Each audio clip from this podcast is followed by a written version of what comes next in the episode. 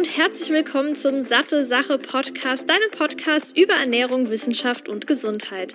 Mein Name ist Laura Merten, ich bin studierte Ernährungswissenschaftlerin und sorge mit Satte Sache dafür, dass Ernährungswissenschaft für alle verständlich wird und du noch smartere Entscheidungen in Sachen Ernährung triffst. In diesem Podcast spreche ich mal alleine, mal mit führenden Expertinnen und Experten über die wichtigsten Fragen rund um die Ernährung. Viel Spaß! Ich begrüße dich zurück hier beim Satte Sache Podcast. Ich freue mich, dass du eingeschaltet hast zu einer neuen Episode. Und zwar geht es dieses Mal wieder um ein Thema, das sich sehr, sehr viele gewünscht haben. Und es kam wirklich schon oft die Frage, hey, kannst du nicht mal was zum Thema Alkohol machen? Das betrifft ja gefühlt jeden. Und was passiert in deinem Körper und so weiter? Und deshalb dachte ich mir, ja, Laura, machen wir so. Und ja, wie du dir wahrscheinlich jetzt denken kannst, deshalb gibt es diese Episode zum Thema Alkohol. Denn ich glaube, jeder hat vermutlich schon mal Alkohol getrunken, manche davon auch schon mal etwas zu viel und sich dann am nächsten Morgen vielleicht sogar oder auch den übernächsten Morgen ähm, ja über einen schönen Kater gefreut. Und diese Episode soll jetzt natürlich nicht unbedingt sein, wie kriege ich den Kater weg, weil letztendlich kann man da nicht so viel machen. Der Alkohol muss abgebaut werden, der Alkohol hat Auswirkungen auf unseren Körper. Da muss man halt durch, wenn man es übertrieben hat beim Feiern bin ich auch schon und deshalb ähm, so viel kann man da nicht machen. Aber die Episode soll trotzdem alle wichtigen Fragen rund um Alkohol und die gesundheitlichen Auswirkungen beantworten.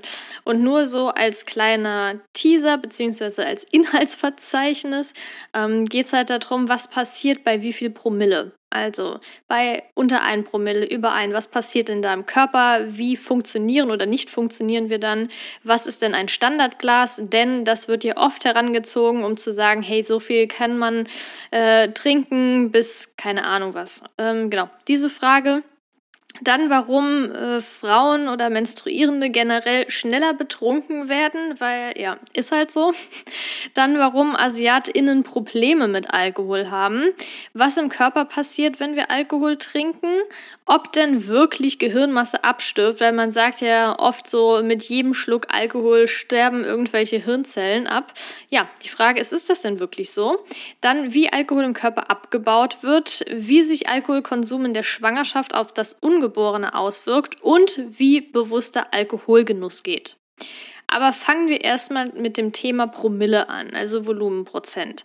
Was passiert denn im Körper bei wie viel? Also, es gibt vier Stadien, die eingeteilt werden. Und zwar ist das einmal von 0,1 bis 1.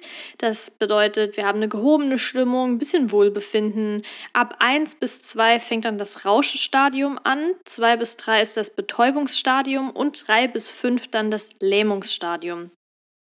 Wie fühlen wir uns dann? Was können wir, was können wir nicht mehr? Also unter 1 Promille oder sagen wir mal ab 0,3 kommt es dazu, dass wir schlechter sehen, dass unsere Aufmerksamkeit und das Reaktionsvermögen nachlässt, dass wir Konzentrationsprobleme haben. Ab 8, äh, ab, Entschuldigung, 8 wäre extrem schlecht. Ab 0,8 ist das Gesichtsfeld um 25 Prozent eingeschränkt. Das bezeichnet man dann auch als Tunnelblick. Man sieht noch schlechter, die Reaktionszeit ist um 30 bis 50 50 Prozent verlängert. Das ist super krass. Dann auch sowas wie Euphorie, Selbstüberschätzung, was extrem gefährlich werden kann. Und klar, Gleichgewichtsstörungen. Dann 1,0 bis 2,0 Promille wird das Sehvermögen noch deutlich schlechter. Es kommt zur Enthemmung. Die Reaktionsfähigkeit wird erheblich gestört. Es kommt zu Verwirrtheit, Sprechstörung und auch Orientierungsstörungen. Und ab 2 bis 3 Promille kommt es dann auch zu Gedächtnis- und Bewusstseinsstörungen, Muskelerschlaffung, Verwirrtheit, Erbrechen und starkes Gleichgewichts, äh, starke Gleichgewichts- und Konzentrationsstörungen. Und wenn wir dann noch drüber gehen, also drei bis fünf Promille, haben wir ab drei schon Bewusstlosigkeit, Gedächtnisverlust, eine sehr schwache Atmung bis hin zu Unterkühlung und Reflexlosigkeit. Und ab vier Promille kommt es dann auch zu Lähmungen, zum Koma, unkontrollierten Ausscheidungen, Atemstillstand und im allerschlimmsten Fall zum Tod. Also es gibt schon ziemlich krasse Auswirkungen allein schon bei einer Promille, was wahrscheinlich ja eher erreicht wird als jetzt über drei Promille. Aber selbst wenn man jetzt sagt, oh, ich habe ja nur eine Promille oder 0,8, also ich glaube, das unterschätzt man manchmal wirklich, was das schon für krasse Auswirkungen auf den Körper haben kann. Und deshalb spricht man ja auch oft davon, von so einem Standardglas. Das wird dann zur Berechnung genommen von der getrunkenen Alkoholmenge und als Einheit genutzt. Ja, es gibt natürlich unterschiedliche Alkoholsorten, das ist klar, die auch verschiedene Volumenprozente haben, aber dennoch sind die Mengen unterschiedlich und dadurch auch die getrunkene Alkoholmenge relativ gleich. Und man misst ja immer an dem reinen Alkohol, den trinkt natürlich keiner, aber wie gesagt, ne, die Volumenprozent sind unterschiedlich. Wir haben zum Beispiel ein kleines Bier mit 0,25 Liter und etwa 4,8 Promille, äh, Entschuldigung, nicht Promille, Prozent. Ähm, das sind circa 10 Gramm reiner Alkohol. Dann haben wir Mixgetränke mit 5,6 Prozent. Das sind dann etwa 12 Gramm reiner Alkohol. Ein Glas Wein oder Sekt mit 0,125 Liter mit ungefähr 11 Prozent Alkohol. Das sind dann circa 11 Gramm reiner Alkohol und ein doppelter Schnaps mit 4 Zentiliter und 38 Prozent sind auch etwa 12 Gramm reiner Alkohol. Also unterschiedliche Mengen, aber auch unterschiedliche ähm, Volumenprozent, aber letztendlich kommt es dann auf den reinen Alkohol an, der getrunken wird. Jetzt stellt sich als nächstes die Frage, warum Frauen schneller betrunken werden. Generell ist es so, dass der Flüssigkeitsgehalt des männlichen Körpers ungefähr 70 Prozent beträgt und somit höher ist als der des weiblichen Körpers, der nur bei etwa 60 Prozent liegt, weshalb sich Alkohol auf weniger Flüssigkeit verteilt und die Blutalkoholkonzentration, also auch Promille genannt, bei gleicher getrunkenen Menge höher ist. Und die Promille können berechnet werden, indem wir die reine Menge Alkohol nehmen, zum Beispiel in Standardgläsern gemessen und dann die Wittmark-Formel, nennt sich das, nutzen. Und die sagt, Promille, also die Blutalkoholkonzentration, ist gleich die Alkoholmenge in Gramm durch das Körpergewicht in Kilogramm mal den Anteil der Körperflüssigkeit. Also hier spielt sowohl die Alkoholmenge in Gramm, also der reine Alkohol, eine Rolle, als auch das Körpergewicht und der Anteil der Körperflüssigkeit, der ja bei Frauen und Männern unterschiedlich ist. Und wenn wir das jetzt mal mit zwei Weingläsern machen, also in dem Fall ist ja das Standardglas für Wein oder Sekt 0,125 Liter und wenn wir jetzt zwei haben, dann haben wir 0,25 Liter und jeweils 11 Gramm reinen Alkohol. Bei einem männlichen Körper mit 70 Kilo wären das dann zwei Gläser, a 11 Gramm Alkohol, durch 70 Kilo Körpergewicht mal 0,7, also 70 Prozent Körperflüssigkeit im männlichen Körper. Kommen wir auf eine Blutalkoholkonzentration von 0,45. Beim weiblichen Körper mit dem gleichen Körpergewicht haben wir aber hinten mal 0,6, weil wir nur 60 Prozent Flüssigkeitsgehalt haben und letztendlich dann auf 0,52 Promille also schon ein Unterschied. Dazu kommt natürlich noch die Trinkgeschwindigkeit. Es kommt dazu, wie ist der Mageninhalt? Ist man eher nüchtern oder hat man gerade davor was gegessen? Und natürlich auch der Alkoholabbau. Außerdem gelangen nur ungefähr 70 bis 90 Prozent des Alkohols in den Blutkreislauf. Das wird dann als Resorptionsdefizit bezeichnet und 10 bis 30 Prozent werden bereits im Magen abgebaut. Deshalb dürfte die tatsächliche Blutalkoholkonzentration etwas geringer sein als die, die jetzt durch diese Wittmark-Formel ausgerechnet wurde.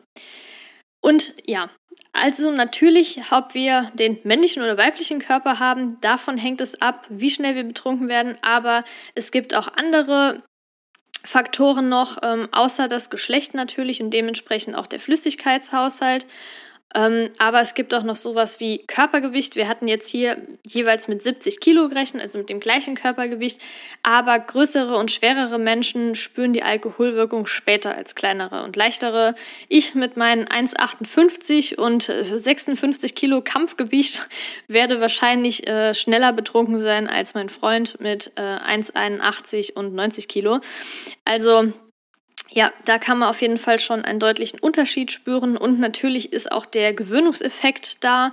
Also wenn man weniger oft trinkt, dann ja, oder beziehungsweise wenn man viel und häufiger trinkt, muss mit der Zeit die Dosis gesteigert werden, um etwas zu merken. Also, Man merkt auch daran, dass man viel Alkohol trinkt, wenn man irgendwann immer mehr trinken muss, um überhaupt noch so eine Wirkung zu haben. Da sollte man definitiv zurückschrauben. Und letztendlich dann auch auf die körperliche Verfassung, das hatte ich ja gerade eben schon gesagt, ob man jetzt vorher gegessen hat oder nichts gegessen hat, weil auf leeren Magen der Alkohol schneller ins Blut gelangt. Dann ist jetzt als nächstes die Frage, wir haben den Alkohol im Körper. Aber was passiert denn jetzt überhaupt im Körper? Es ist so, dass Alkohol, also Ethanol, überwiegend über die Schleimhäute des Dünndarms in den Blutkreislauf gelangt und nur ein geringer Teil über den Magen. Das Maximum dieser Blutalkoholkonzentration, gemessen in Promille, wird innerhalb von 45 bis 75 Minuten erreicht. Und bei Frauen ist diese Blutalkoholkonzentration, wie gesagt, in der Regel höher als bei Männern. Das heißt, sie werden, wie schon besprochen, schneller betrunken. Wenn man jetzt Alkohol sehr regelmäßig und über einen längeren Zeitraum und in relativ hoher Menge konsumiert, kann das gravierende Auswirkungen haben. Gerade auf das Gehirn, da ist es ja so, dass Alkohol die Kommunikationswege des Gehirns stört und kann die Art und Weise, wie das Gehirn arbeitet, beeinflussen. Und diese Störungen können dann die Stimmung, die können das Verhalten verändern und somit auch das Bewusstsein drüben und die Koordination beeinträchtigen. Andererseits begünstigt Alkohol die Ausschüttung bestimmter Hormone im Gehirn, die uns entspannter und ausgelassener machen und auch den Tatendrang steigern.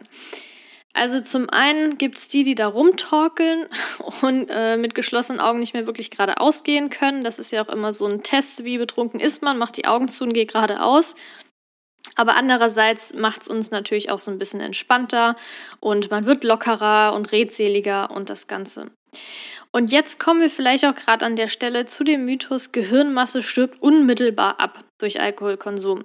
Man sagt ja, oder viele sagen ja, dass ein Rausch tausende Nervenzellen abtötet, aber so schlimm ist es vermutlich nicht. Ähm, diese ganzen Aussetzer in Motorik, Sprache und im Denkvermögen, ist der Fehlkommunikation zwischen den Nervenzellen geschuldet, weil eben diese Reizweiterleitung länger dauert. Aber, es gibt zwei Aber. Das erste Aber ist, auf Dauer kann sich das ändern, weil der Alkohol ein Zellgift ist. Und wenn man jetzt regelmäßig trinkt, können tatsächlich Hirnschäden entstehen, wobei es hier jetzt keine konkreten Grenzwerte gibt. Diese Schäden äußern sich dann aber zum Beispiel in Charakterveränderungen, in Konzentrationsschwierigkeiten, aber auch in schlechterem Erinnerungsvermögen. Das zweite aber ist, dass das Gehirn erst nach mindestens 20 Jahren nach der Geburt vollständig ausgereift ist, weshalb Jugendliche zwischen 16 und 19 in bestimmten Gehirnbereichen beeinträchtigt sein können, wenn sie öfter betrunken sind. Da gibt es auch eine Studie, dazu, die das untersucht hat in den USA und sich angeschaut hat, wie ist das bei Jugendlichen in diesen Altersgruppen, die viel schon getrunken haben oder die andere Gruppe, die nichts bzw. sehr, sehr wenig getrunken haben. Und da wurde auch deutlich gezeigt, dass es zu Gedächtnisschwächen kommt und darauf beziehungsweise es kommt zur Beeinträchtigung der Entwicklungsphase des Gehirns und dementsprechend dann zu Gedächtnisschwächen. Also da gibt es wirklich, wenn man gerade in dem Alter bis 2022 oft viel trinkt, kann das tatsächlich einige Auswirkungen auf die Entwicklung haben des Gehirns. Das nächste Organ wäre das Herz. Und da ist es so, dass zu viel Alkohol über einen längeren Zeitraum oder zu viel auf einmal das Herz schädigen kann und auch zu verschiedenen Problemen führen kann, wie unregelmäßiger Herzschlag, schlimmstenfalls sogar Schlaganfall und auch Bluthochdruck. Dann die Leber ist natürlich auch ganz krass beim Alkoholabbau beteiligt und ein starker Alkoholkonsum belastet die Leber dementsprechend auch, weil sie ja zur Entgiftung da ist und dadurch kann dann eine Reihe von Problemen und Leberentzündungen führen. Ähm, da haben wir klar ganz die äh, Fettleber an erster Stelle, aber auch Leber, Leberzirrhose und Fibrose und es gibt noch eine alkoholische Leberentzündung. Das Gute ist an der Leber, dass sie sich relativ schnell ja, regeneriert, wenn man jetzt eher, eher nur von der Fettleber spricht. Wenn es dann im Endstadium ist, ist klar sehr, sehr schwierig. Aber eine Fettleber kann sich innerhalb von ein paar Wochen bis Monaten schon wieder erholen. Also wenn man da ziemlich gut drauf achtet, kann man da einiges bewirken. Soll jetzt aber kein Go sein, um zu denken, oh, ich kann hier ruhig Alkohol trinken, Leber wird sich schon wieder regenerieren. So ist es nicht. Aber wenn man jetzt sagt, hey, ich möchte das mal ein bisschen zurückschrauben, dann kann man relativ sicher sein, dass die Leber da bald wieder normal mitspielt. Aber klar, wir haben auch noch Verdauungssystem. Da ist es allerdings so, dass die Nebenwirkungen meist erst auftreten, wenn der Schaden bereits eingetreten ist, ähm, weil nämlich durch Alkohol das Gewebe des Verdauungstrakts geschädigt wird, sodass der Körper die Nahrung und die Nährstoffe nicht mehr richtig aufnehmen kann. Und ein starker Alkoholkonsum kann dann auch zu Verdauungsbeschwerden führen und hier die Klassiker wie Blähung, Völlegefühl, Durchfall oder schmerzhafter Stuhlgang, aber auch Verstopfung bis hin zu Geschwüren und Hämorrhoiden.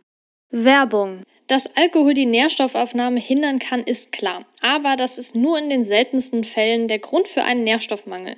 Vielmehr ist es eine einseitige Ernährung oder eine Ernährungsweise, die Lebensmittelgruppen und somit bestimmte Nährstoffe nicht garantieren kann. Bei einer vegetarischen und veganen Ernährung wäre das jetzt zum Beispiel Vitamin B12 oder die Omega-3-Fettsäuren. Und um die Zufuhr dennoch sicherzustellen, greife ich auf Nahrungsergänzungsmittel zurück.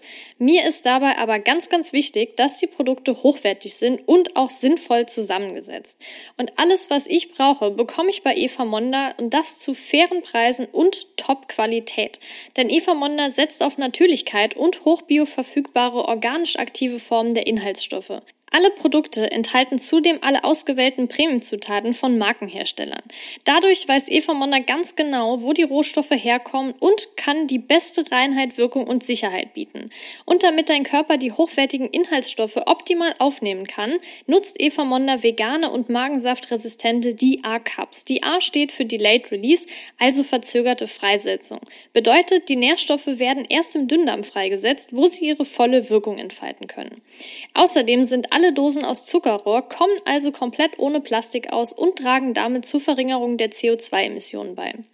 Und damit auch du dich jetzt von den Produkten überzeugen kannst, habe ich einen Rabattcode für dich. Mit dem Code SatteSache15, klein und zusammengeschrieben, bekommst du 15% Rabatt auf deine gesamte Bestellung. Ganz einfach Werbung unter www.evamonda.de einlösen und deine Gesundheit optimieren. Dann das nächste wäre die Bauchspeicheldrüse, also Pankreas. Da bewirkt Alkohol, dass die Bauchspeicheldrüse giftige Substanzen produziert, die schließlich auch zu einer Pankreatitis führen können, also einer Entzündung und Schwellung der Blutgefäße in dieser Bauchspeicheldrüse, die die Verdauung beeinträchtigen. Und in Kombi jetzt mit Leberstörungen kann auch die Blutzuckerregulation nicht mehr richtig funktionieren, denn der Körper kann nicht mehr genug Insulin produzieren, wodurch der Glukosegehalt im Blut enorm ansteigt und das letztendlich ja auch teilweise lebensgefährlich sein kann. Dann gibt es ja noch diese ganzen Untersuchungen bezüglich Krebs und ähm, das National Cancer Institute hat gesagt, dass es einen starken wissenschaftlichen Konsens darüber gibt, dass Alkoholkonsum verschiedene Krebsarten verursachen kann. Und je höher und länger der Konsum ist, desto höher ist das Krebsrisiko.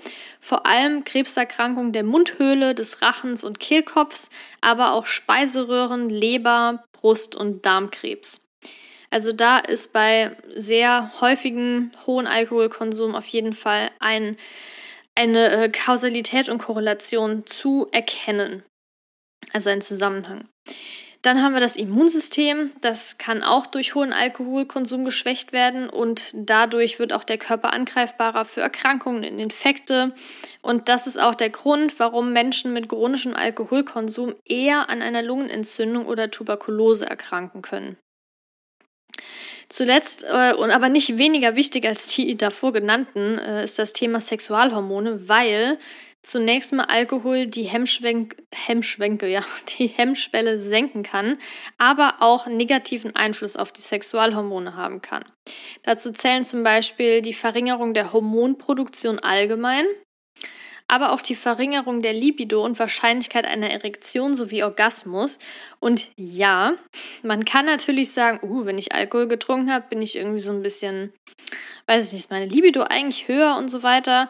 Aber letztendlich sind wir einfach nur nicht ganz so gehemmt, wir sind lockerer und wenn man vielleicht generell so ein bisschen gehemmter ist, was das Thema betrifft, kann Alkohol natürlich dafür sorgen, dass man das Ganze etwas lockerer sieht und dementsprechend auch ja, der Sex leichter fällt, sage ich jetzt einfach mal ganz plump gesagt. Aber trotzdem kann es auch zu sowas wie Störung der Menstruations, äh, Störung des Menstruationszykluses kommen und auch Erhöhung des Risikos für Unfruchtbarkeit. Also nur weil es vielleicht kurzzeitig so ein bisschen mehr prickelt, heißt das nicht, dass Alkohol letztendlich positiv sich auswirken kann. Und noch viel, viel, viel gravierender ist natürlich Alkohol in der Schwangerschaft weil sich Alkohol im weiblichen Körper genauso ausbreitet wie auch im Ungeborenen, denn das Ganze geht auch durch die Plazenta, also ist plazentagängig und das Kind wird ja durch die Plazenta, also über die Nabelschnur, mit allen lebenswichtigen Nährstoffen versorgt. Und genau durch diese Nabelschnur gelangt dann der Alkohol in den Blutkreislauf des ungeborenen Kindes und verbreitet sich hier genauso schnell im gesamten Körper wie bei der Mutter. Das heißt, innerhalb weniger Minuten haben Mutter und Kind denselben Alkoholspiegel. Und diese schädigende Wirkung von Alkohol hält beim Ungeborenen länger als bei der Mutter, weil es noch nicht vollständig, weil der Organismus noch nicht vollständig entwickelt ist und den Alkohol langsamer abbaut. Und das ist der Grund, warum der Blutalkoholspiegel bei dem Baby sogar eine Zeit lang höher ist als bei der Mutter, denn die Mutter hat das ja bereits schon ein bisschen abgebaut, das Baby allerdings nicht. Und Alkohol ist unter anderem ein Mitosegift, also wirkt es wie wirkt es giftig, im Prinzip toxisch auf die Zellteilung und das bedeutet, dass es sich vor allem auf die Organe auswirkt, die mit einer hohen Wachstumsrate und erhöhtem Stoffwechsel einhergehen. Besonders empfindlich ist dabei das Gehirn des Fötus. Und der Alkohol wirkt sich von der Empfängnis bis zur Geburt aus. Und da gibt es auch drei verschiedene Stadien. Das erste, der erste Punkt ist ähm, die ersten zwei Wochen. Da kann Alkohol zum Abbruch der Schwangerschaft führen, wird meist nicht bemerkt, denn gerade die ersten zwei Wochen merkt man vielleicht gar nicht, dass man schwanger ist und denkt sich da nicht so viel dabei. Und da gilt oft, auch wenn es nicht in jedem Fall zutrifft, aber oft das Alles- oder Nichts-Prinzip. Das bedeutet, entweder kommt der Embryo in dieser Zeit unbeschadet davon oder die Schwangerschaft bricht ab. Aber wie gesagt, das trifft nicht auf alle zu. Das zweite Stadium ist die dritte bis zehnte Woche die sogenannte embryonale Entwicklungsphase und die, in der verursacht Alkohol Missbildungen und Fehlfunktionen an verschiedensten Organen. Die restliche Zeit bis zur Geburt ist, wenn man Alkohol trinkt als Mutter, das Körperwachstum sehr stark eingeschränkt, die Nervenbahnen im Gehirn vernetzen sich nicht richtig, sodass es lebenslange kognitive Schäden geben kann und diese neurologischen Veränderungen bleiben meist und sind auch dann die häufigste Störungen, die später im Kindes- und Jugendalter auftreten können. Und es gibt jetzt auch keine Untergrenze oder so, wo man sagen kann, ja, komm, so ein Gläschen Sekt. Nein, es gibt keine Untergrenze, ab der ExpertInnen guten Gewissens sagen können, dass das Kind keine Schäden nimmt. Denn jeder Schluck Alkohol der Mutter ist schädlich, weil die Enzyme für diesen Alkoholabbau in der Leber erst nach der Geburt gebildet werden. Und deshalb sollte man wirklich darauf achten, nicht nur diese alkoholfreien Getränke zu trinken, denn da kann theoretisch geringer Restalkohol enthalten sein, sondern eher auf diese 0,0% Alkoholgetränke zurückzugreifen. Gibt es ja mittlerweile auch Radler, Cola-Bier, normales Bier. Also da definitiv drauf achten. Das war's zum Thema Schwangerschaft. Jetzt kommen wir zum Thema Abbau von Alkohol im Körper. Es heißt zwar Trinkalkohol, er ist aber nur bis zu einer gewissen Menge genießbar. Das ist ganz klar, weil Alkohol, Ethanol ist ein Zellgift und das hat verheerende Folgen für den menschlichen Organismus. Gäbe es jetzt nicht einen wunderbar raffinierten Abbauprozess, der dafür sorgt, dass der Alkohol wieder in harmlose Stoffe zerkleinert und ausgeschieden wird. Jetzt wird es ein bisschen biochemisch. Ich hoffe, ich erkläre das jetzt langsam und verständlich genug. Es gibt nämlich verschiedene Enzyme im Körper, die dafür sorgen, dass Alkohol abgebaut wird. Und der Abbau von Alkohol erfolgt in den Schleimhäuten des Magens und des Dünndarms, besonders aber in der Leber. Und dann gibt es drei Stufen davon. Die erste Stufe ist, der erste Schritt, Alkohol wird durch das Enzym Alkoholdehydrogenase ADH abgekürzt, zu Acetaldehyd umgewandelt. Das ist für den Körper sehr schädlich. Im zweiten Schritt wird dieses sehr schädliche Acetaldehyd mittels des Enzyms Aldehyddehydrogenase, also wir hatten erst Alkoholdehydrogenase, im zweiten Schritt haben wir das Enzym Aldehyddehydrogenase. Das wird dann in Essigsäure umgewandelt. Also nicht das, das Acetaldehyd wird mit diesem Enzym in Essigsäure umgewandelt, die für den Körper dann weniger problematisch ist. Und im letzten Prozess werden durch eine Reihe von Enzymen, das sind super viele, diese Essigsäure zu Kohlendioxid und Wasser umgewandelt und schließlich ausgeschieden. Ich würde vorschlagen, ich wiederhole das Ganze nochmal. Erster Schritt, das Enzym Alkoholdehydrogenase sorgt dafür, dass Alkohol in Acetaldehyd umgewandelt wird. Das ist allerdings sehr schädlich für den Körper, weshalb es den zweiten Schritt gibt, der sagt, dieses Acetaldehyd wird jetzt in Essigsäure umgewandelt. Und das funktioniert mit dem Enzym Aldehyddehydrogenase. Und diese Essigsäure ist dann für den Körper nicht mehr ganz so problematisch. Aber da er sich sagt, das ist noch nicht ganz so problematisch, aber so optimal ist es jetzt nicht, wir können es noch nicht so richtig ausscheiden, gibt es noch den letzten Prozess, den dritten Schritt, denn da werden wieder verschiedene Enzyme genutzt, die die Essigsäure zu Kohlendioxid und Wasser umwandeln und dann schließlich ausscheiden. Jetzt ist der Alkohol abgebaut, aber was bleibt, ist der Kater. Also Kopfschmerzen, äh, Übelkeit. Man fühlt sich einfach super mies. äh, ja, wer einen Kater schon mal hatte, weiß, es ist nichts Cooles. Aber es sind einfach die typischen Folgen von zu viel Alkohol und werden äh, und diese Symptome werden nicht vom Alkohol selber hervorgerufen, interessanterweise, sondern von dem Abbau, Abbauprodukt, das ich gerade schon erwähnt habe, also dem Acetaldehyd. Wie oben beschrieben, sorgt ja dieses Enzym Aldehyddehydrogenase dafür, dass sich diese schädlichen Auswirkungen des Acetaldehyds in Grenzen halten. Die Verstoffwechslung von Alkohol lässt sich aber trotzdem nicht beschleunigen. Das bedeutet also, dass die Blutalkoholkonzentration mit einer konstanten Rate abnimmt. Und diese Rate beträgt 0,1 bis 0,2 Promille pro Stunde. Das bedeutet, wenn man ein Promille hat, dauert es ungefähr fünf bis zehn Stunden, bis der Alkohol abgebaut ist. Dazu kommt aber noch, dass nicht jeder Mensch im selben Maße über dieses Enzym Aldehyddehydrogenase verfügt, weshalb der Kater bei gleich getrunkener Alkoholmenge sich unterschiedlich stark auswirken kann auf verschiedene Personen. Und hier haben wir zum Beispiel das äh, Phänomen der AsiatInnen, denn rund 50 Prozent der Menschen, die aus dem pazifischen Raum stammen, zum Beispiel Japan oder China, fehlt dieses Enzym. Und zwar ist das aufgrund einer genetischen Variante weitestgehend. Und dadurch kann es natürlich passieren, dass die giftige Substanz Acetaldehyd im Körper sich ansammelt, weil es nicht richtig abgebaut werden kann und es dann zu der sogenannten Flaschreaktion kommt. Das heißt, AsiatInnen, die davon betroffen sind, wird übel, sie bekommen ein knallrotes Gesicht, fangen an zu schwitzen und kriegen Herzrasen.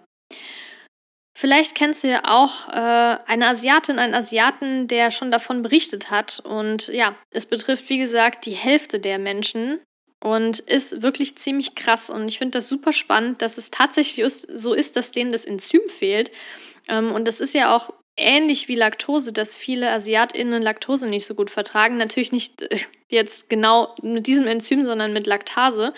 Aber finde ich wirklich sehr, sehr spannend. Jetzt haben wir noch zwei Punkte, die mir ganz, ganz wichtig sind. Der erste Punkt ist verantwortungsbewusster Alkoholkonsum. Denn man kann nicht sagen, du darfst gar keinen Alkohol mehr trinken. Es ist natürlich nichts, was, was jetzt schlecht wäre oder so, es ist eher gut.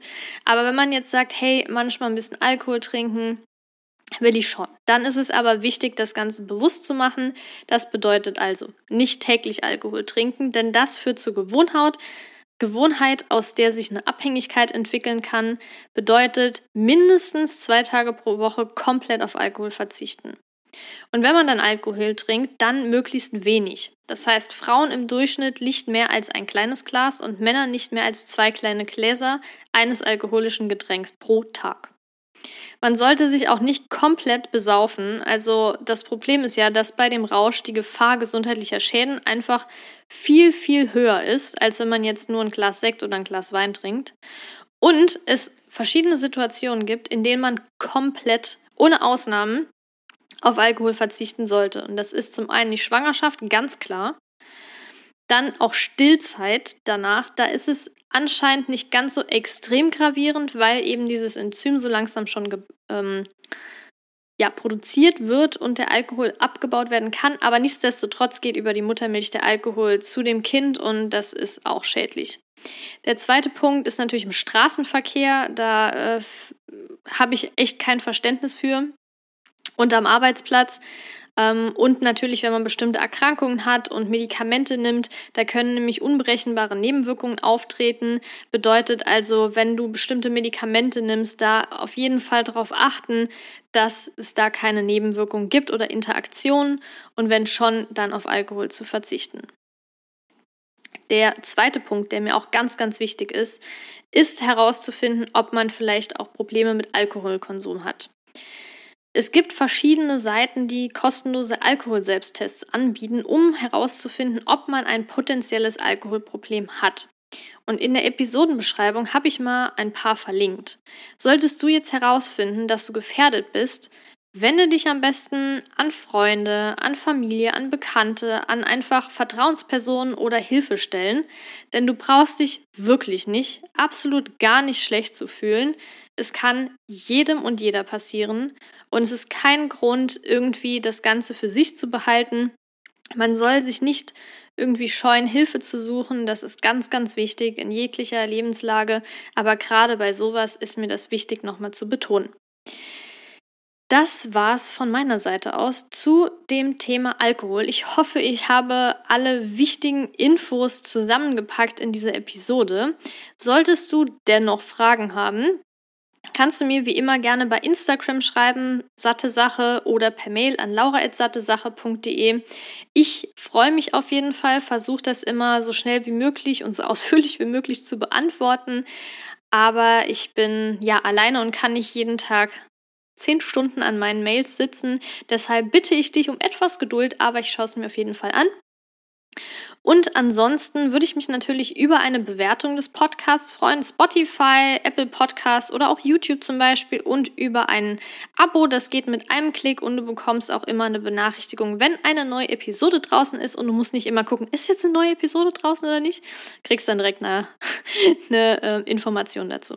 Ich wünsche dir auf jeden Fall noch einen wunderbaren Tag und hoffe, dass wir uns beim nächsten Mal wieder oder dass ich dich beim nächsten Mal wieder begrüßen darf.